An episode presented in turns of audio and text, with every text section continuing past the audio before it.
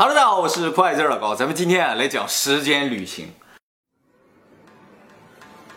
在二零一五年十月二十一号的时候，谷歌的推特账号突然间流出了一个文件啊，这个文件啊叫做《时间机器的设计图》。当时呢，整个网络都炸锅了，说哇，谷歌正在研究时间机器啊。这个设计书的第一页就写着“机密”两个字，就特别吸引人啊。汉字啊，两个不 不是英文的，对，两个字，不是一个字，吉米一个字啊。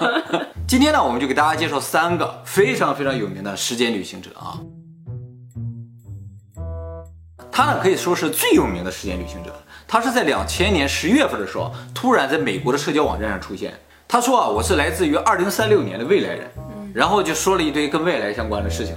他和这个二零六二有点像，突然出现在网上，突然开始说自己是未来人，而且一样的是呢，一开始就没有人搭理他，他就自己在自言自语。但这后来有一些人注意到了之后呢，就尝试跟他沟通了一下，问了他一些问题。所有人第一个问题都是问说你怎么来的？他说我坐时间机器来的。哦，那人就会问了，你做时间机器长什么样？什么原理啊？他说我做这个时间机器啊，是二零三四年 CERN 发明的。Cellon 是位于瑞士的世界最大的粒子撞击实验室。我们现在用的因特网啊，就是这个 CERN 发明。那他说他这个实验机器啊，是通过制造人工奇异点来产生时空的扭曲，然后实现时间穿越。奇异点啊，就是黑洞最中心那个部分。体积无限小，质量无限大。通过这个奇异点呢，就能产生时空的扭曲。两个时空一对折，那过去的时间和现在的时间就连在一起了，就实现穿越。他的这个理论刚一说出来之后呢，就得到了很多学者的赞同。学者认为他，哎呀，你还懂点儿啊！而且他说啊，他这是个重力装置啊，启动一次很困难，一年啊也就能用两次。呃，他还特别强调啊，这个机器最大的难度其实并不在于穿越本身。他说最大的难度在于定这个坐标。他说，比如说我现在在这个地方上了个机器，我想穿越到十年前的这个位置，时间已经定好了，但是呢，空间没法定，因为在宇宙的坐标系下，你地球也动了，这个宇宙整体都动了，所以你这个坐标就已经不在这儿。它这个机器呢，需要算出来这个位置在哪里，如果算不好的话，就会把你穿越到宇宙中，穿越到墙里啊，那你就完了。所以他说他这个机器啊，最多只能穿越六十年，超过六十年之后，这个计算的误差就太大了，特别容易产生危险。然后呢，对于他的身份呢，大家也很感兴趣。他说他是一个军人，他是为了一个军事任务呢，回到了二两千年这个地方。其实呢，他并不是回到两千年，而是回到了一九九八年。他已经在这儿住了两年了。他回到这儿啊，找到自己的家，他现在就住在自己家里。他跟他的父母解释了一下，我就是未来你们的儿子。啊，他说一开始他父母不接受，但后来渐渐的接受之后，他们就四个人秘密的生活在那里，还有小时候的他，哎，是可以重叠的，是可以重叠的，在这个事情它是有解释的。那他回到一九八年的目的呢，是为了回收一个叫做 IBM 五幺零零的电脑，这个电脑在二零三六年已经不存在了。他为什么要回收这个电脑？是因为在他的未来二零三八年的时候，会由于 Unix 时间问题产生世界的大混乱。这个 Unix 时间问题啊。特别类似于千年虫问题，要解决这个问题，就需要这个 IBM 五幺零零这这款电脑。这个电脑啊，为什么这么特别？是因为他说这个电脑当初编写系统的时候，就使用一种非常独特的语言，而且这个电脑芯片里有独特的功能。为什么派他来呢？是因为他的爷爷参与了这台电脑的设计。关于二零三八年的 Unix 时间问题啊。其实西里也有说到，有人问西里地球什么时候毁灭，西里说大概在二零三八年吧。关于你刚才提到那个问题，就是说为什么小时候的他和现在的他可以重叠的问题啊？他说啊，时间穿越和我们想象的是不一样的，我们不能在同一个时间线上进行穿越。其实咱这个世界不只存在这一个，很多个和我们一模一样的世界在同一个时间下在运行，但是发展都不一样。那时间旅行呢，不能在这一个世界线里边进行穿越。他只能穿越到另一个世界里面。这个人在网上出现了四个月之后就消失了。过了八年多，人们才渐渐反应过来，他说了好多事情都发生了。他都预言了什么呢？首先，他说的这个时间机器是 Cellon 做的嘛？二零一七年的时候，Cellon 说他们要做一个超大的粒子加速器。有很多学者当时就担忧说，这个机器可能会造出人工黑洞。那么，如果真的造出人工黑洞的话，那基本上就感觉塞隆是有可能最终发明出时间机器的这么一个机构啊。第二个事情呢，就是他预言了秘鲁大地震。在二零一一年的时候，他预言说秘鲁要发生大地震，有很多人就问说这个大地震什么时候发生？他说时间我不能说。结果过了五个月，秘鲁就发生七点九级大地震。第三个呢，就是他预言说中国很快就会有载人宇航飞船。二零零三年的十月十五号呢，神舟五号载人升空。还有第四个呢，是跟日本有关系的。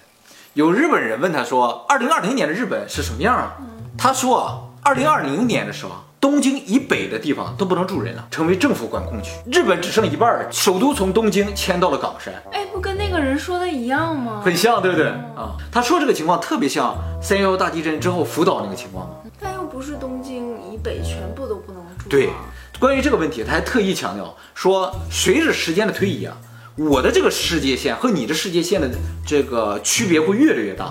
在他这个世界线上，二零二零年的时候，日本以北就已经。什么都没有了，就不能住人了，辐射了。对对对，那我们这个世界线上还比较幸运，还还比较幸运。而且他还说，他的那个世界上，二零一五年发生了第三次世界大战，俄罗斯向美国投放了原子弹。那么他这个事情被媒体报道之后啊，就有很多媒体发现，在二零零三年的时候，有一本书出版了，这本书啊就叫做《约翰提托：一个时间旅行者的故事》。这个媒体就去查，谁出版的这本书？一查是佛罗里达的一个律师。这个人呢叫拉里哈伯，媒体就找到这个人。他说，在二零零三年的时候，有一个女的联系他说：“我是约翰提托的母亲。”哦，我家里现在有个小孩子，这个小孩子就是约翰提托。嗯啊，他把约翰提托的一些录像，还有留下的一些东西都给了这个律师。他说：“我看过这个录像，绝对是真的。”这个律师呢就把这个东西整理整理，出了本书。所以有很多媒体就怀疑说，这个故事有没有可能是这个律师自己编的呢？但是呢，以他的这个律师的专业来说的话，他能说出这么多物理方面的内容呢，是很难的。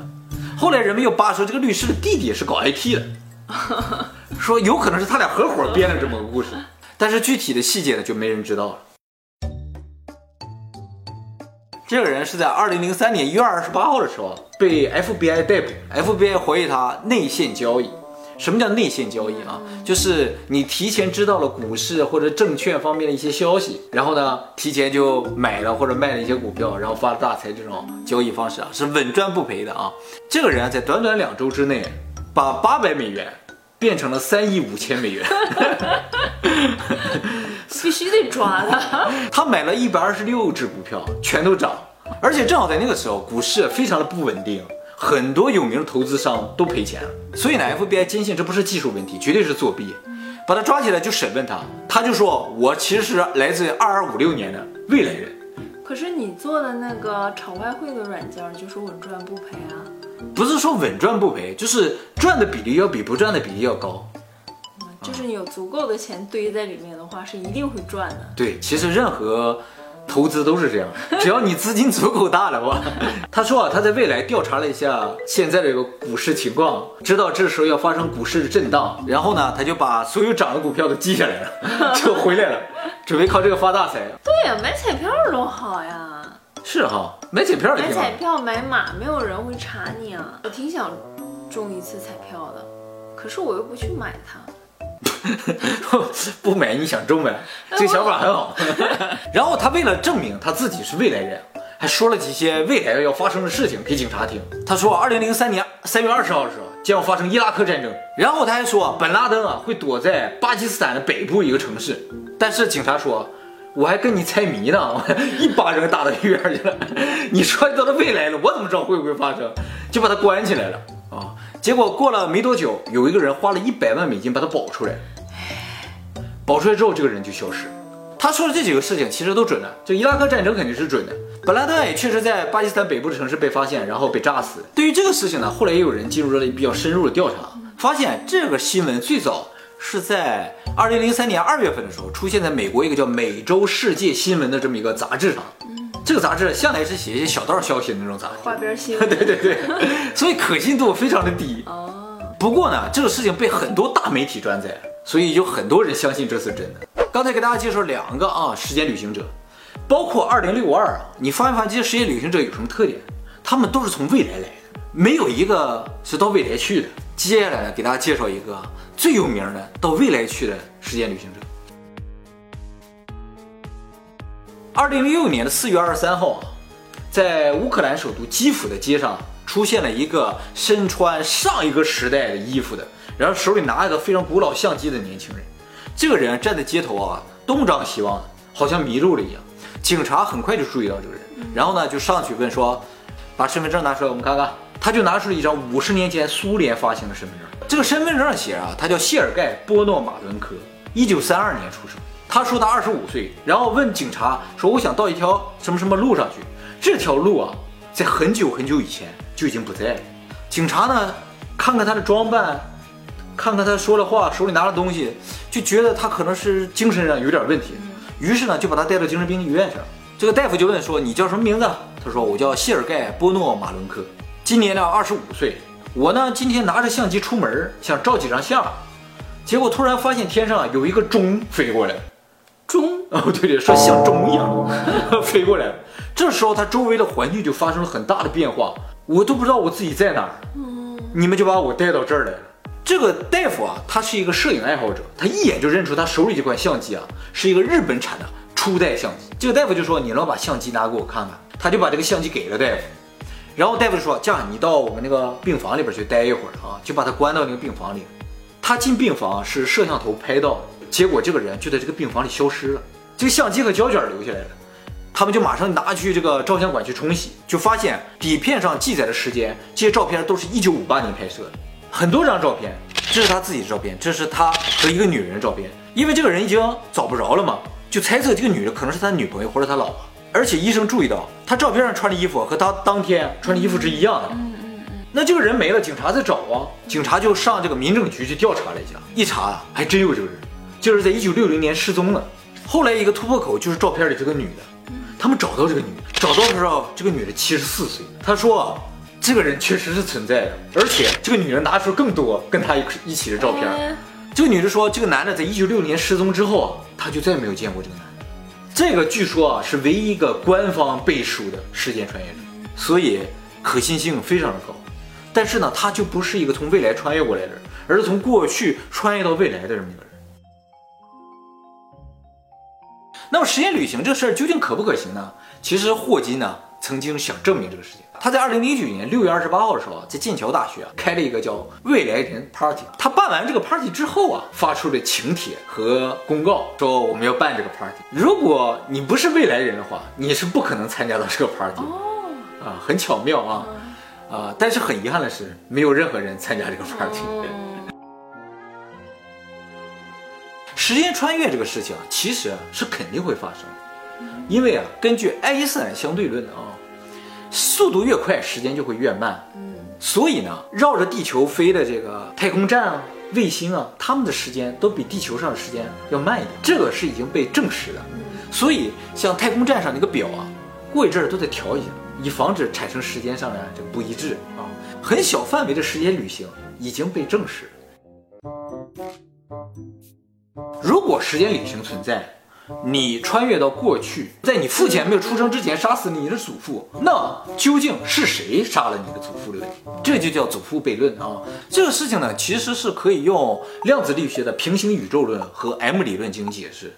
这两个理论都是说，在同一个时间线上有不同的世界线，好多的世界，这世界啊都有微妙的不同，发展都是不一样的。穿越的话，只能在各个世界线之间进行穿越。就是说你永远回不到过去的你的世界，你也到不了你的未来的世界。如果大家想体验一下时间穿越啊，一个最简单的办法，你把自己啊弄到一个孤岛上去，就过着最原始的生活，没有电脑，没有手机，什么都不知道，与世隔绝。你过个十年再出来，你到大都市一看，哇！你说一万年后、十万年后、一百万年后？